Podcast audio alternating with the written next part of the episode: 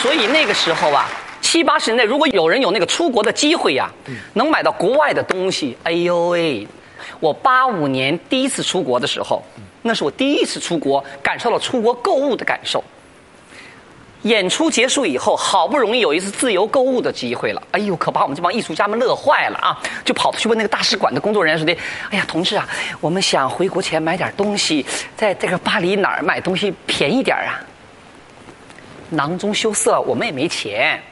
大使馆同志说了：“哦，你们可以去那个巴黎那个那边有个叫大地市场的，那儿东西比较便宜。”哦。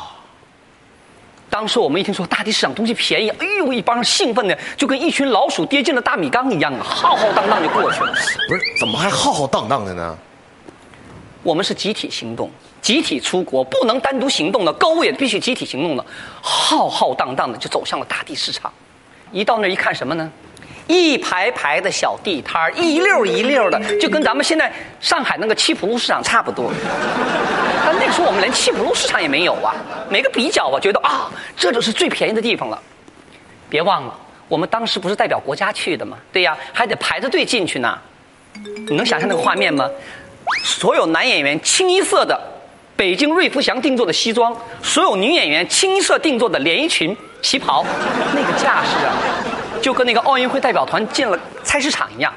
当然了，我们一起同行的很多艺术家呢，其中有一位大家都知道的，《十五的月亮》《望星空》《春天的故事》，全是出自他口，对吧？跟我关系特别好，我老板叫董姐。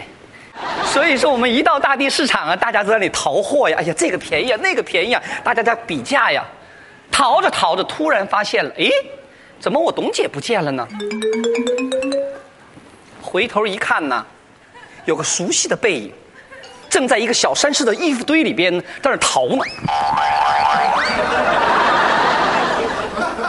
我赶忙上去，我跟他说：“哎呀，姐，姐，注意点形象。”人压根儿就没听我说的。哎呀，金星，快快快，这里东西太便宜了，来帮姐拿着包啊！啪的一下子扎在一堆卖鞋的箱子里边去。哎呦，我看到那个屁股在那撅着那屁股在那旁边，我就唱起来了。十五的月亮，照在天上，照在地上。董文华呀，撅个屁股顶了我一下，说的：“哎呀，别唱了，行，快点，这东西太便宜了。你看这双鞋才六法郎一双，太便宜了。”我说：“姐呀，你好歹是个艺术家似的，去他的艺术家，什么艺术家？”